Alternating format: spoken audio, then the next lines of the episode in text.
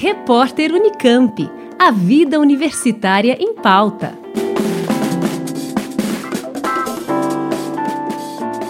Dificuldades de aprendizagem e de comportamento são distúrbios que geralmente estão associados.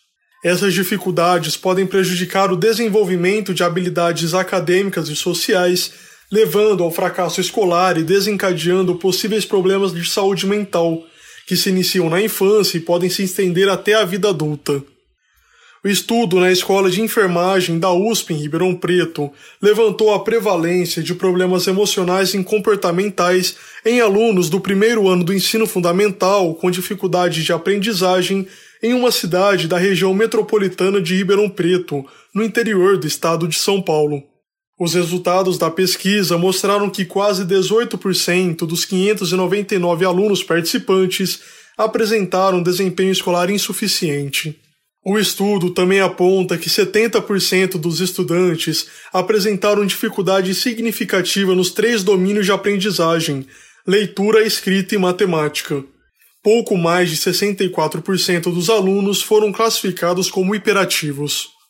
A professora e psicóloga Ana Paula Rosa, autora do estudo, explica como as crianças podem ser afetadas pelos problemas de aprendizagem. A associação entre dificuldades de aprendizagem e problemas emocionais e comportamentais vai gerar sérias dificuldades de relacionamento entre as crianças que manifestam esses problemas e os seus colegas e os seus professores.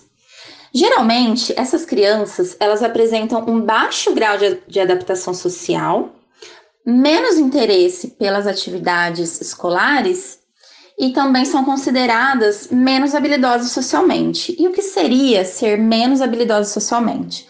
Então, isso significa é, que em grande parte do tempo, essa criança ela vai emitir respostas comportamentais inadequadas a uma determinada interação, a uma determinada situação de interação social. Então, por exemplo, numa situação de conflito, né? Ao invés de utilizar habilidades como assertividade, empatia, essa criança ela pode se valer da agressividade para impor sua vontade e acabar com aquele conflito.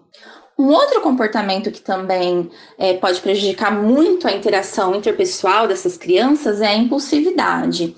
A impulsividade ela tumultua o ambiente escolar, né, o ambiente de sala de aula. E vai causar, além desse prejuízo de interação social, também vai causar um prejuízo para aprendizagem, não só da criança que está manifestando essa, essa impulsividade, mas também de toda a turma.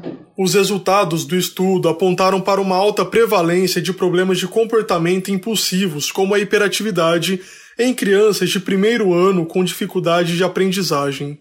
Para a pesquisadora, as crianças devem receber acompanhamento adequado para impedir problemas nas relações sociais, no comportamento e na saúde mental.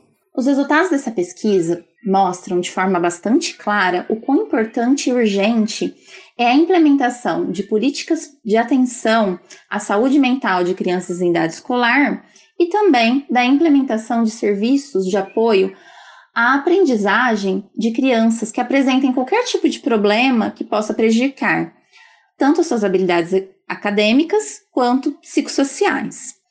De modo que, se não forem feitas intervenções adequadas, é bastante provável que tanto os problemas de aprendizagem quanto os problemas de saúde mental se agravem com o passar do tempo e afetem de maneira irremediável a vida dessas crianças a longo prazo. Chegar à vida adulta sem dominar as habilidades psicossociais e emocionais que tornam o indivíduo capaz de ser protagonista da sua própria vida e de exercer a sua cidadania de forma plena é um prejuízo, não só para o indivíduo, mas para o coletivo social como um todo. E os professores têm papel fundamental neste cenário, garante a pesquisadora. Segundo Ana Paula, são os educadores que devem alertar pais e psicólogos para que estratégias de auxílio adequadas sejam tomadas, impedindo que as dificuldades sociais e problemas de saúde mental se agravem. O professor exerce um papel fundamental no que se refere aos problemas de aprendizagem e de comportamento. Geralmente, é o professor das séries iniciais que primeiro identifica esses problemas nos seus alunos. É como se o professor emitisse um primeiro alerta, que vai necessitar ser reconhecido pelos outros atores envolvidos, como a família e a equipe pedagógica da escola. Feito esse primeiro alerta, o professor ele vai precisar contar com o apoio de outros profissionais que possuem expertise, como psicólogos, terapeutas ocupacionais, psicopedagogos.